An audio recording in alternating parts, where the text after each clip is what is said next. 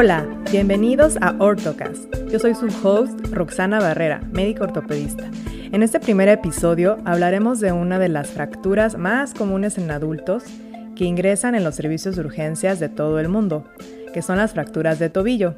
Hablaremos sobre la valoración inicial, los datos clínicos y radiográficos que nos llevan a un diagnóstico adecuado y a un tratamiento acertado y oportuno. El invitado del episodio de hoy es el doctor Constantino Abdalá Dergal. Él es el graduado de la Escuela de Medicina del Instituto Politécnico Nacional y realizó su especialidad en el Hospital de Traumatología y Ortopedia de Lomas Verdes. Actualmente trabaja en el Hospital del IMSS Victorio de la Fuente Narváez, en el servicio de pie y tobillo ortopédico. Él fue mi compañero en la especialidad y ahora somos muy buenos amigos y colegas. Escuchemos la entrevista.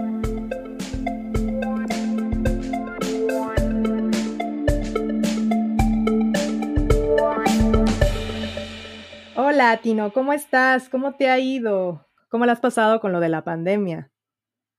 Hola, mi querida Roxana, muchas gracias por, por esa invitación. Mira, eh, pues ha estado algo complicado este asunto de la pandemia. Todos hemos vivido una crisis, hemos tenido que adaptarnos a esta, a esta nueva modalidad de vida, pero ahí la llevamos y gracias a Dios todo va bien. Ay, qué bueno. Pues sí, ha sido una etapa muy difícil para todos en todos los aspectos y pues como personal médico pues es un reto. Entonces, bueno, primero que nada, pues muchas gracias por tu tiempo y pues bueno, vamos a hacer que la audiencia te conozca un poco mejor y pues eh, primero quiero, quiero que nos platiques por qué te decidiste a estudiar ortopedia. Mira, eh, el por qué estudié ortopedia fue porque en primera, porque desde que era estudiante a mí me apasionó o me gustó mucho eh, esta rama de la medicina.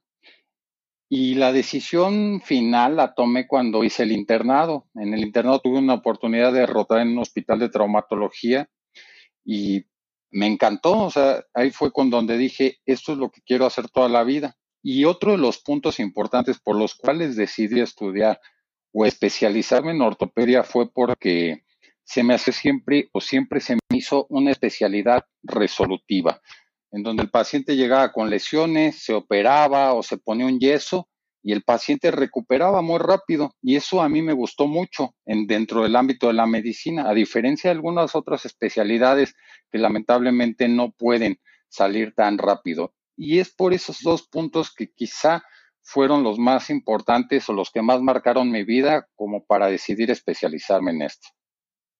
Sí, sobre todo ser resolutivo. Creo que eso es también una cualidad que a mí también me llamó mucho la atención.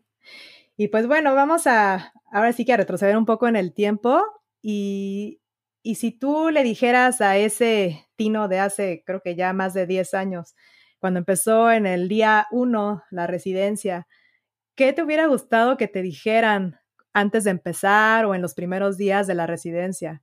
Algo que le puedas comentar a aquellos que pues están en el camino. Mira, eh, lo primero que les comentaría sería que pusieran todo su empeño y dedicación a eso, que realmente se apasionen por lo que van a hacer y están haciendo.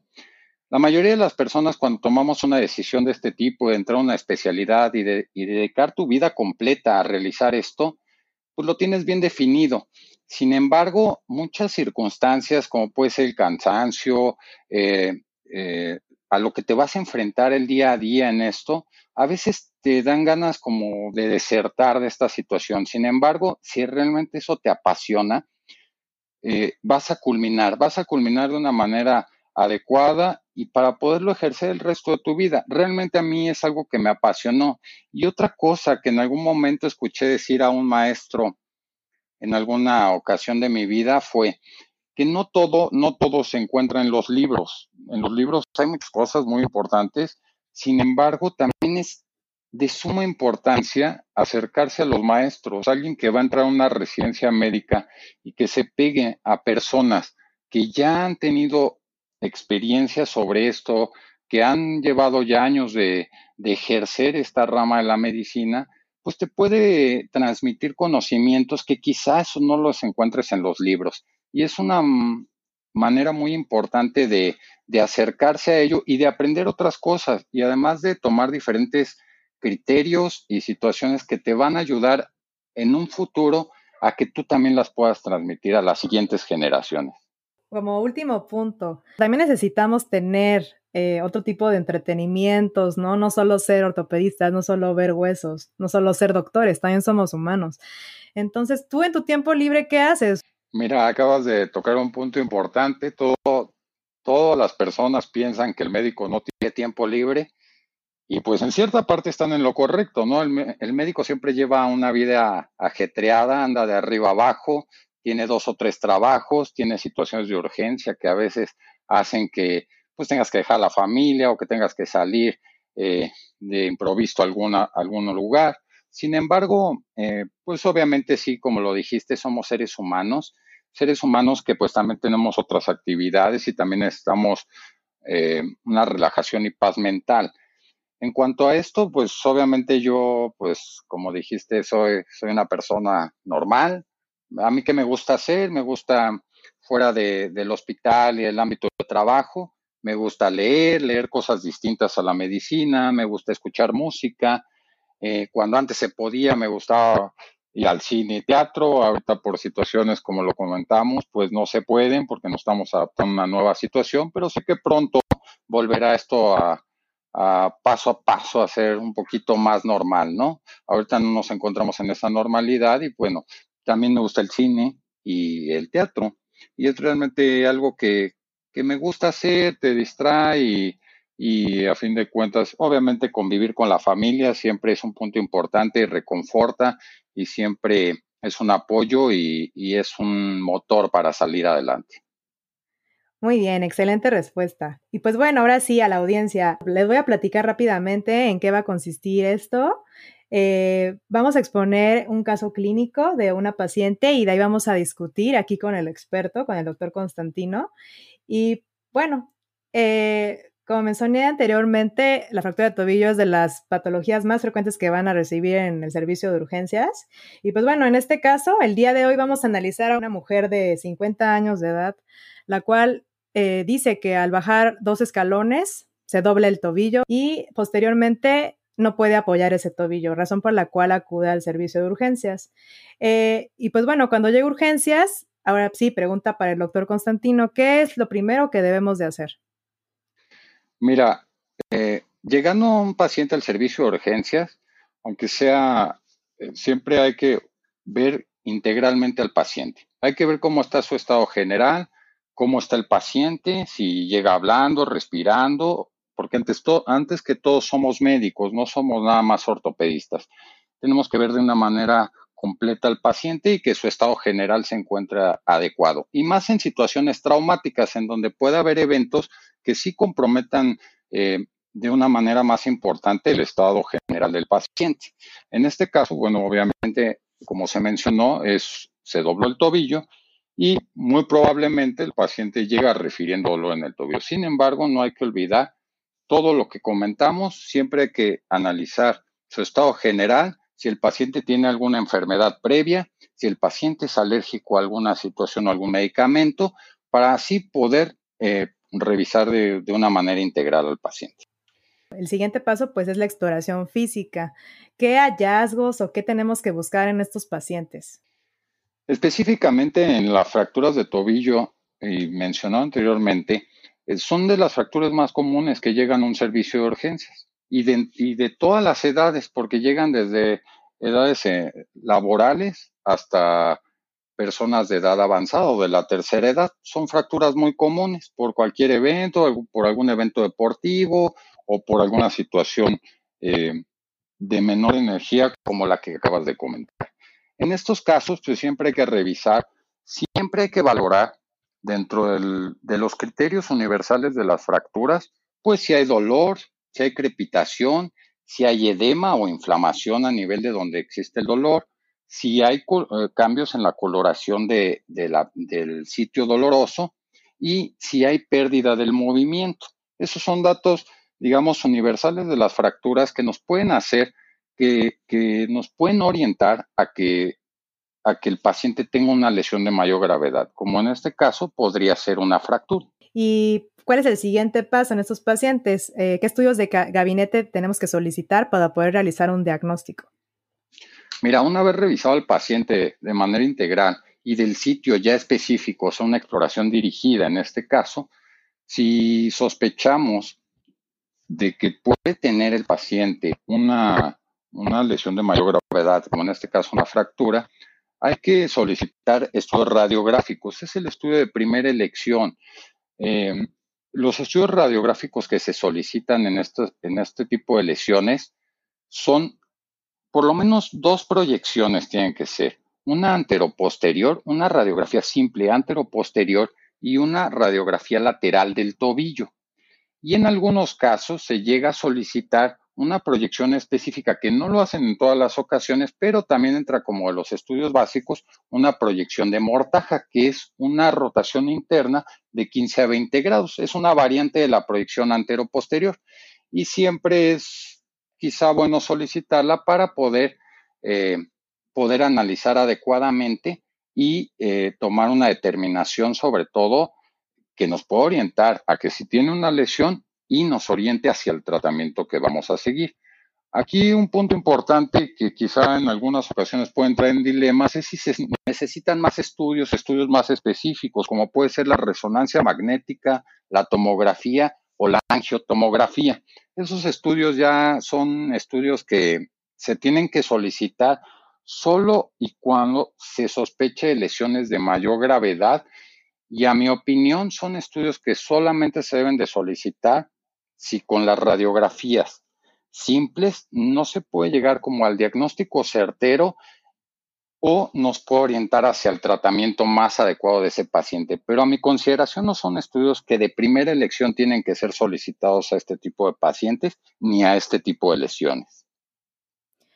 Eh, en cuanto a las proyecciones que mencionaste, la anteroposterior y lateral de tobillo, ¿qué tenemos que analizar en dichas proyecciones? Dentro de las proyecciones, lo que se tiene que ver, bueno, siempre hay que buscar una, una, una fractura, es una pérdida de la continuidad ósea, una solución en la continuidad ósea. Y esto, bueno, habría que determinar en cuanto específicamente al tobillo. El tobillo está constituido por tres huesos. La articulación del tobillo la constituyen tres huesos, que es la tibia, la parte distal de la tibia, el perone y el astrágalo. Todo eso en su conjunto, a base de ligamentos y eh, cápsula articular, forman la articulación del tobillo. Entonces, hay que buscar si existe alguna solución de continuidad en, el estudio radiográfico. Si es que este existe, hay que valorar si existe o no un desplazamiento de esa fractura. Si ya identificaste que hay una fractura, bueno, hay que valorar qué tipo de fractura es, porque también de eso va a depender el tipo de tratamiento que vaya a llevar el paciente. Recordemos que es una articulación y es una articulación de carga. Entonces, al, ser una de las principales articulaciones que nos dan el movimiento y la deambulación, pues obviamente hay que estar eh, conscientes de brindarle el mejor tratamiento al paciente y que tenga un mejor pronóstico. Entonces, lo específicamente que se busca, si hay una, una lesión en el hueso, una solución de continuidad, ok. Una vez identificada, si hay pérdida o no de la congruencia articular, o sea, si la articulación eh, se perdió o sigue congruente, ¿no? Porque no en todas las fracturas, recordemos, se produce eh, eh, el mismo tipo de lesión y no siempre tampoco se producen luxaciones, que es la pérdida en la congruencia articular o la salida de, una articulación. Es muy común que en las fracturas de tobillo se, se produzcan fracturas luxaciones y las fracturas luxaciones eh, pues hay una pérdida de la, de la congruencia articular y el tratamiento obviamente va a ser distinto. Entonces, hay que identificar muy claramente los tipos de, el tipo de fractura del que nos estamos enfrentando. Y segunda, eh, ya, ya específicamente hablando ortopédicamente, pues hay mediciones específicas radiográficas que nos pueden orientar a que, a que esa lesión pueda ser tratada tanto conservadora o quirúrgicamente. ¿En qué nos vamos a basar? Bueno, eh, hay, que basarnos en esas mediciones. Una vez ya identificada la fractura, pues hay que realizar esas mediciones. Y los puntos más específicos, porque podríamos hablar de muchas mediciones, los puntos más específicos que hay que valorar, por ejemplo, en una radiografía anteroposterior, una es la congruencia articular. Dos, valorar la, superposición eh, tibio-peronea. Esa tiene una medición específica. No debe ser menor de 10 milímetros, si no ahí nos puede estar hablando de una lesión de la sindesmosis. Dirán, ¿qué es la sindesmosis? La sindesmosis es un complejo ligamentario que nos une la articulación de tibia con el perone. Ajá, es un complejo de cuatro ligamentos que se encuentran y muchas veces en este tipo de lesiones se llegan a romper. Si se llegan a romper, el tratamiento generalmente de estas lesiones es quirúrgico. Entonces, ese es un punto importante. Y el otro que considero muy importante es el ángulo talocrural. ¿Y a qué se refiere esto? A la pérdida de la altura del perone. También es una medición radiográfica que se realiza y dirán, bueno, a grandes rasgos, ¿cómo se realiza esto? se trazan dos líneas, una a nivel de la superficie articular del plafón tibial y otra a nivel de los malleolos. Y esta medición nos tiene que dar aproximadamente entre 75 y 87 grados. Si hay alguna variación en esta situación, también nos habla de que puede haber una incongruencia articular. Entonces, el tratamiento en este tipo de lesiones va encaminado muchas veces hacia un tratamiento quirúrgico, que en un ratito pues tocaremos más específicamente ese punto, pero esas son las situaciones que hay que considerar principalmente en un estudio radiográfico antero-posterior. En el, en el estudio radiográfico lateral, pues identificamos de igual manera la, solución de continuidad ósea y asimismo identificamos que haya una congruencia en la superficie articular entre la tibia y el astrágalo. ¿Qué quiere decir? Que, bueno, que haya una cobertura adecuada del plafón tibial con la cúpula del astrágalo para que valoremos si eh, está abriendo, habiendo de igual manera una adecuada congruencia articular. En, en, caso de que se encuentre perdida, bueno, pues ahí ahí también nos está hablando de que hay una lesión de mayor gravedad. Y lo mismo que podemos valorar en la, en la proyección lateral es la, em, los, el canto posterior o maleolo posterior, que algunos también lo mencionan de esta manera. Y eso nos, también nos orienta si el tratamiento puede ser conservador o quirúrgico. ¿Cómo clasifican este tipo de lesiones? Porque clasificaciones hay muchísimas. Pero para ustedes, ¿cuál es la forma más práctica de poder clasificar y así tener un diagnóstico y posteriormente un tratamiento? Mira, como lo, comenté hace ratito, eh, las clasificaciones hay muchas, sí, efectivamente hay muchas clasificaciones. Considero que la más utilizada y más útil en cuanto hacia un tratamiento es la clasificación de Weber. Eh, y eso no nada más eh, lo considero que sea aquí en México, es una clasificación nacional e internacional que nos orienta, te repito, al tratamiento. La clasificación de Weber nos clasifica este tipo de fracturas de tobillo en tres tipos, en tipo A de Weber, tipo B de Weber y tipo C de Weber. La tipo A de Weber, ¿a qué nos orienta? Que son fracturas que van por debajo de la sindesmosis o infrasindesmales generalmente este tipo de lesiones, pues son lesiones que, muy probablemente pueden llevar un, un, tratamiento conservador si es que no existe un desplazamiento. Las B de Weber son fracturas que están a nivel de la sindesmosis y son generalmente fracturas de tipo oblicuo que abarcan ese sitio donde está la, articulación tibio-peronea y donde están los ligamentos que comentaba hace ratito.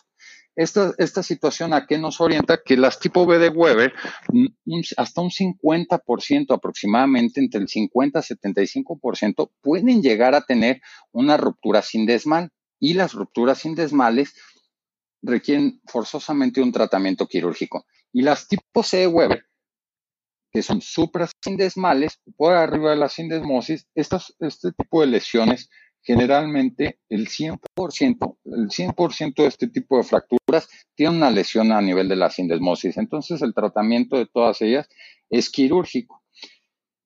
Esta clasificación es la más utilizada eh, en, todos los hospitales a nivel de la ortopedia y la traumatología. Es lo que más nos puede orientar hacia un tratamiento del paciente con fractura de tobillo.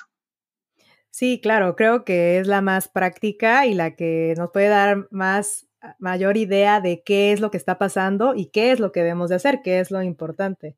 Vamos a ver qué va a pasar con esta, esta paciente. Esta paciente tiene una fractura tipo B que compromete el peroné y pues queremos dar un tratamiento, porque ahora la señora va a preguntar, pues ahora qué pasa. Entonces, ¿qué opciones de tratamiento tenemos? Primero en el caso específico de esta paciente y también vamos a hablar un poco de acuerdo a las tipo A y a las tipo C de Weber. Claro, mira, una, una lesión tipo B de Weber, hay lo primero que hay que valorar y lo que comentaba en, en cuanto a las proyecciones radiográficas, es que existe una congruencia articular y si existe un desplazamiento de los fragmentos fracturarios, ¿no? Eso es lo primero que hay que valorar porque eso es lo que nos indica el tratamiento. Hay inclusive eh, fracturas tipo B de Weber que si no se encuentra una apertura del espacio sindesmal, o sea, que hay una separación entre los dos huesos, entre el peroné y la tibia, ya en base a mediciones y a valoraciones, inclusive, que no lo comenté, pero si hubiera alguna duda en cuanto a una lesión, si, si existen, porque existen lesiones aisladas de la sindesmosis. Si existiera una lesión aislada, si tiene una ruptura, una fractura, eh, hay que pedir proyecciones comparativas. Siempre que exista alguna duda, hay que pedir una comparativa con la proyección de, eh, contralateral. ¿Para qué? Para que así nos oriente hacia un mejor tratamiento primero hacia un, mejor diagnóstico y a un tratamiento. Hay lesiones que obviamente son muy evidentes y, nos pueden, de primera instancia, al visualizarla, se puede tomar una determinación. Sin embargo, si hay lesiones más sutiles o de más difícil diagnóstico, que a veces cuesta un poquito más de trabajo realizar esa, esa detección. Pero eh, suponiendo en este caso que tiene una fractura, una fractura tipo B de Weber, en el cual Aquí tenemos dos opciones. Si no existe desplazamiento de los fragmentos fracturarios, si no hay un acortamiento del peroné y si no hay una apertura del espacio sin desmal, hay fracturas tipo B Weber que pueden ser tratadas conservadoramente. ¿Cómo es conservadoramente? Bueno, se trataría con una bota de yeso suropodálico. Ese es el tratamiento habitual. Actualmente, bueno, pues la ortopedia evolucionó mucho. Actualmente también se puede colocar una bota de fibra de vidrio de la misma manera, suropodálico. ¿Qué quiere decir suropodálico? Bueno, que va debajo de la rodilla, 6 a 8 centímetros por debajo del hueco popliteo, hasta la altura de, a nivel distal, a nivel de las articulaciones metatarsofalángicas. ¿Y esto para qué? Bueno, para que nos permita la movilidad de la, de la rodilla. Y en cuanto al tratamiento conservador de este tipo de lesiones, hay que recordar que siempre que se inmoviliza alguna articulación, tiene que ser inmovilizada en una posición fisiológica. La posición fisiológica del tobillo es a 90 grados. ¿Por qué? Porque si en dado caso se generara una rigidez o alguna otra situación en el cual le costara más trabajo rehabilitar al paciente, por lo menos le es funcional su tobillo y puede, puede desarrollar una deambulación, que eso es lo importante, puede, volver a caminar, que eso es lo que buscamos. Nunca se eh, inmoviliza una articulación en una posición que no sea fisiológica. Eso es en cuanto al tratamiento conservador, pero recordemos que en este tipo de lesiones, las tipo B de Weber, también puede requerir un tratamiento quirúrgico. Un tratamiento quirúrgico, bueno, va encaminado hacia otras situaciones, como cuáles podría ser una reducción abierta, fijación interna. ¿Y eso cómo es? Bueno, puede ser con placas. Generalmente para este tipo de lesiones se utilizan placas, una una placa tercio de caña que, se, se, coloca en el malleolo lateral o peroneo y tornillos. Y, el, y en dado caso que hubiera una lesión dentro del malleolo medial, porque también es un punto importante, porque la clasificación de Weber va basada todo en cuanto a la lesión del malleolo lateral. Sin embargo, hay que recordar que las fracturas de tobillo pueden ser unimaleolares, bimaleolares o trimaleolares. Y una unimaleolar eh, es cuando únicamente se afecta el maleolo lateral o peroneo.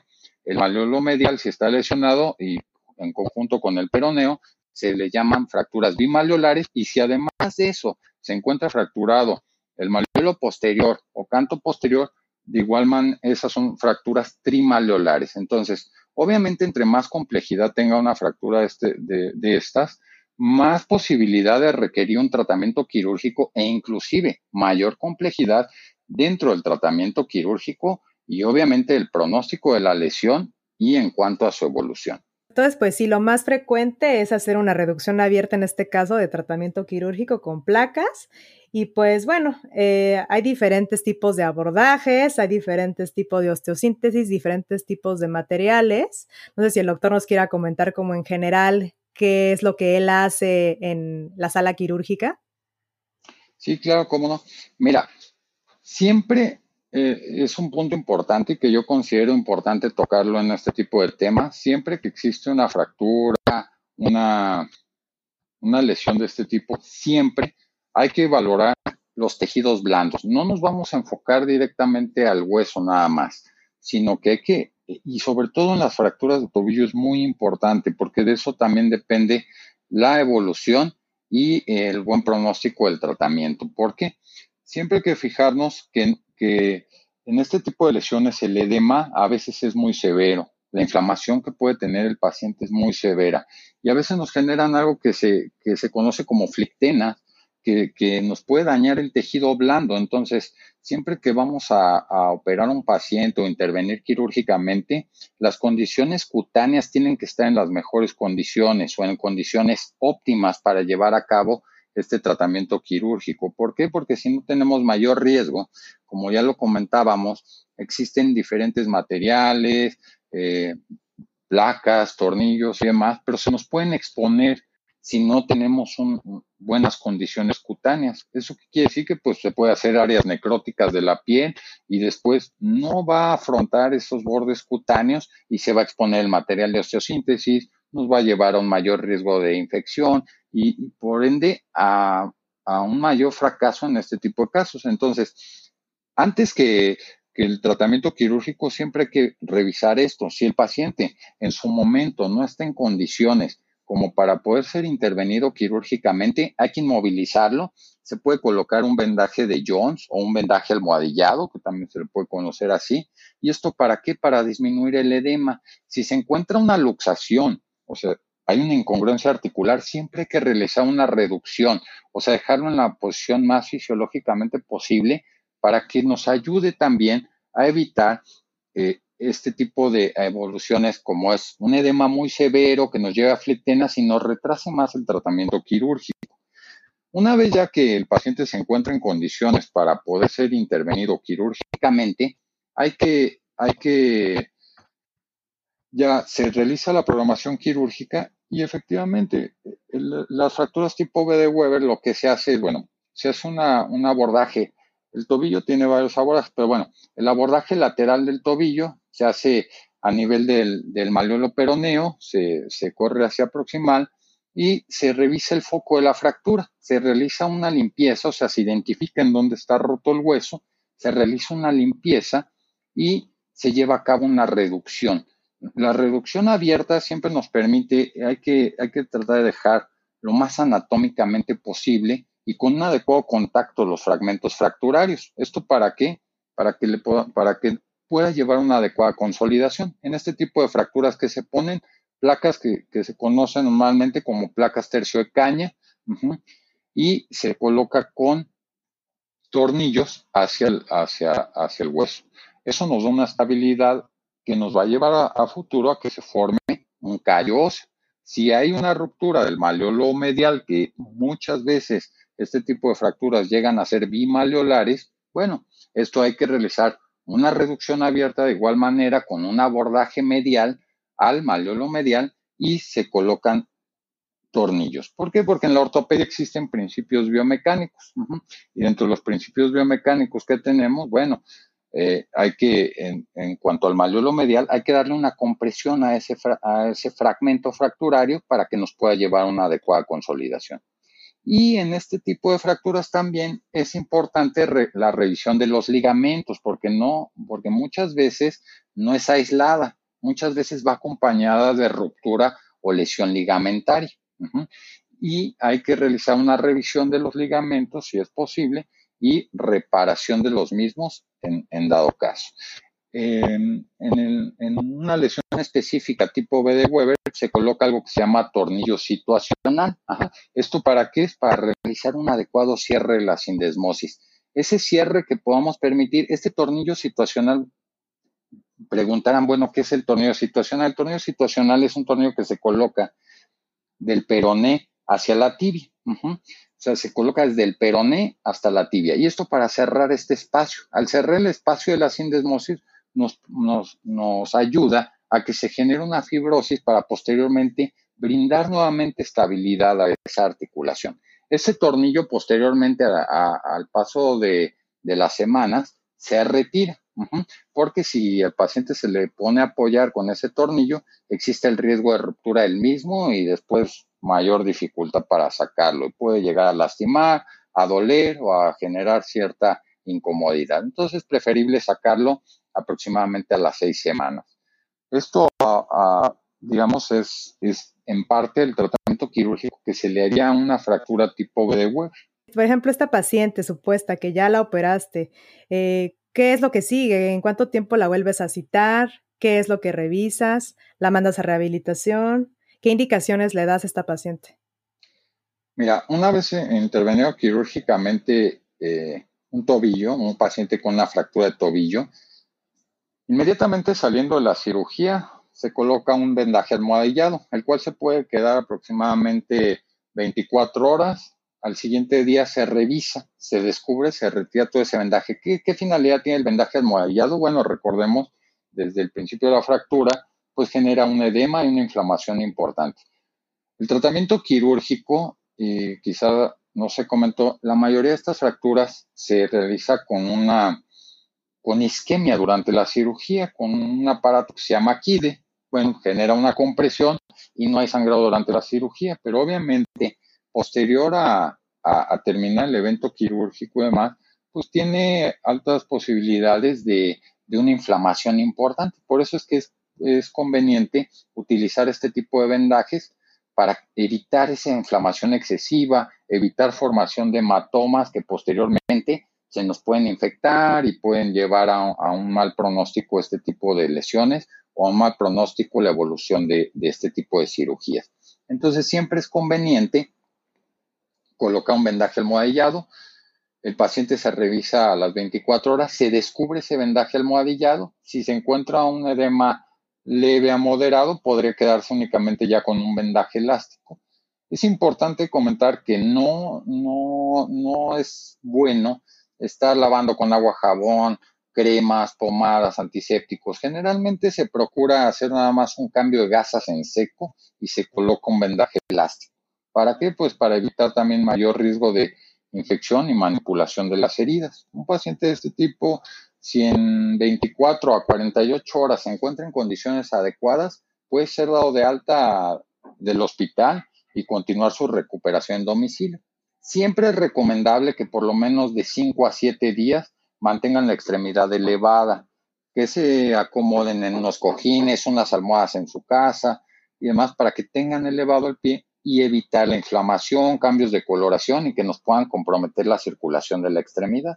Entonces, por lo menos de 5 a 7 días elevada la extremidad.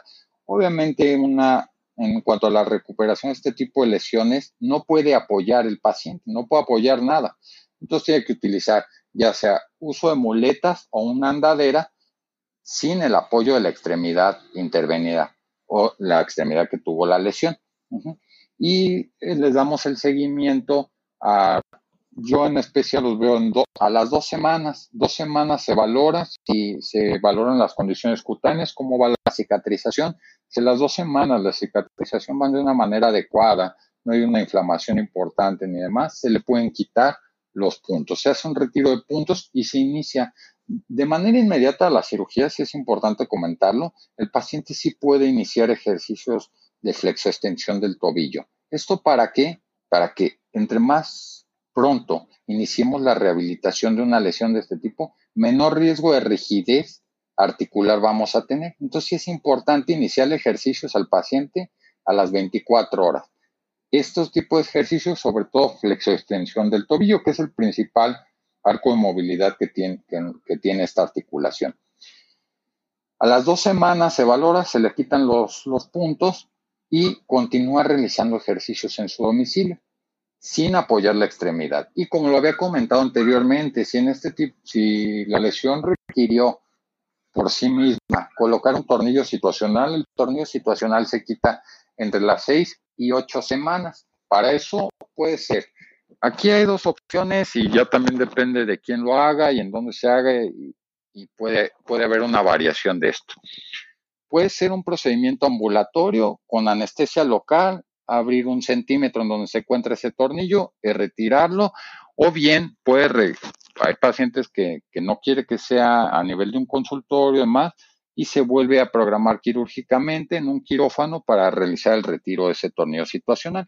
Y una vez ya retirando ese tornillo situacional, se espera de 7 a 14 días si ya cicatrizó en donde se hizo esa, eh, la incisión para retirar el tornillo, puede iniciar ya el apoyo. Y entonces ahí es donde ya los mandamos a terapias ya de rehabilitación asistida para que nos puedan reeducar la marcha, porque pareciera mentira, pero un paciente que deja de apoyar su pie o deja de caminar de mes y medio a dos meses, se le olvida el cómo caminar, entonces necesita una readaptación a, todo esto para empezar a recuperar mayor arco de movilidad y asimismo reintegrarse paulatinamente a sus actividades cotidianas. Pues bueno, creo que ya hemos tocado todos los puntos en general de esta patología. Tino, muchas gracias por compartirnos tu tiempo, que sé que eres una persona muy ocupada y pues tus conocimientos, tu experiencia. Y eh, esto es todo por hoy. Les recuerdo a todos que el podcast está disponible en iTunes, en Spotify. Visiten el sitio www.ortocast.net. También pueden contactarme para cualquier sugerencia, duda, comentario a, al correo contacto arroba ortocast.net. Nos pueden seguir en nuestra cuenta de Instagram que es arroba ortocastnet. También dile a la audiencia cómo te pueden contactar. Claro, cómo no, mi querida Roxana. Y antes que nada, bueno, agradeciendo la invitación y la entrevista que tú me realizaste. Y realmente quisiera comentarlo otra vez aquí. Tú eres una persona que, que es muy importante en mi vida. Es una persona que, con la cual llevé una trayectoria de, de, de mi formación médica y una parte importante y pues agradezco mucho el haberme tomado en cuenta y la invitación de, de, esta entrevista y te lo agradezco de corazón. Y bueno, sí, me pueden, a mí me pueden encontrar en, dejo mi correo electrónico, cualquier cuestión, duda, comentario que puedan realizar o quisieran realizar, puede ser en, en el correo electrónico abdala, arroba hotmail.com para cualquier duda, aclaración o situación. Ahí puedo estar disponible o ahí me pueden contactar con mucho gusto.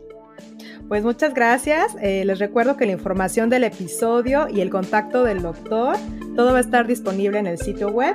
Nos escuchamos pronto. Bye.